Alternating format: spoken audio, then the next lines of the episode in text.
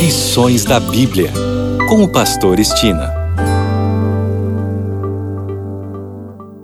Olá, aqui é o Pastor Estina no seu programa Lições da Bíblia. Neste trimestre, de outubro a dezembro, estamos estudando o tema Vida, Morte e Eternidade. O assunto da semana é Novas Todas as Coisas. Vamos iniciar com o verso para memorizar durante a semana que está em Apocalipse 21:5 e diz: E aquele que está assentado no trono disse: Eis que faço novas todas as coisas, e acrescentou: Escreve, porque estas palavras são fiéis e verdadeiras. A música dos arautos do rei diz: Deus faz tudo novo, de novo para você. Pedro afirmou: nós, porém, segundo a promessa de Deus, esperamos novos céus e nova terra, nos quais habita a justiça, segundo Pedro 3:13. E João viu o novo céu e a nova terra e assim escreveu: Vi novo céu e nova terra, pois o primeiro céu e a primeira terra passaram e o mar já não existe. Vi também a cidade santa, a nova Jerusalém, que descia do céu da parte de Deus ataviada como noiva adornada para o seu esposo. Então ouvi grande voz vinda do trono, dizendo: Eis o tabernáculo de Deus com os homens. Deus habitará com eles, eles serão povos de Deus, e Deus mesmo estará com eles. E lhes enxugará dos olhos toda lágrima, e a morte já não existirá. Já não haverá luto, nem pranto, nem dor porque as primeiras coisas passaram. E aquele que está assentado no trono disse: Eis que faço novas todas as coisas, e acrescentou: Escreve, porque estas palavras são fiéis e verdadeiras.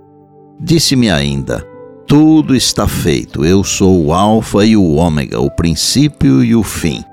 Eu, a quem tem sede, darei de graça da fonte da água da vida. O vencedor herdará estas coisas, e eu lhe serei Deus, e ele me será filho. Apocalipse 21, versos de 1 a 7. Para alguns, no entanto, a promessa de um novo céu e uma nova terra parece uma fantasia. Histórias contadas por pessoas em posições de poder que usaram a esperança de uma vida após a morte para ajudar a manter as multidões sob controle. A ideia é: Embora você esteja com dificuldades no momento, um dia você terá sua recompensa no céu ou algo parecido.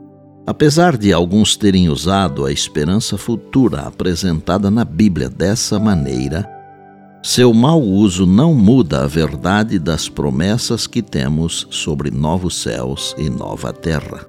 Pedro ainda nos afirma que nos últimos dias escarnecedores ridicularizarão nossa bendita esperança Está em 2 Pedro, capítulo 3, versos 3 a 7.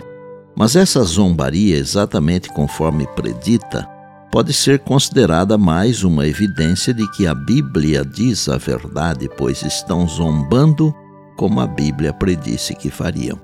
Nesta semana, que é a última do trimestre, refletiremos sobre a gloriosa promessa de um novo céu e uma nova terra incluindo o templo celestial, a presença de Deus, o fim da morte das lágrimas e, finalmente, o triunfo final do amor de Deus. E não se esqueça das palavras de Jesus. Passará o céu e a terra, porém as minhas palavras não passarão. Eis que venho sem demora. Bem, amanhã tem mais, se Deus assim nos permitir, e disse Jesus Examinais as Escrituras, porque julgais ter nelas a vida eterna, e são elas mesmas que testificam de mim. João 5,39. Eu sou o Pastor Estina e este é o seu programa Lições da Bíblia, diariamente com você, pela graça e misericórdia de Deus. E não se esqueça das palavras de Jesus.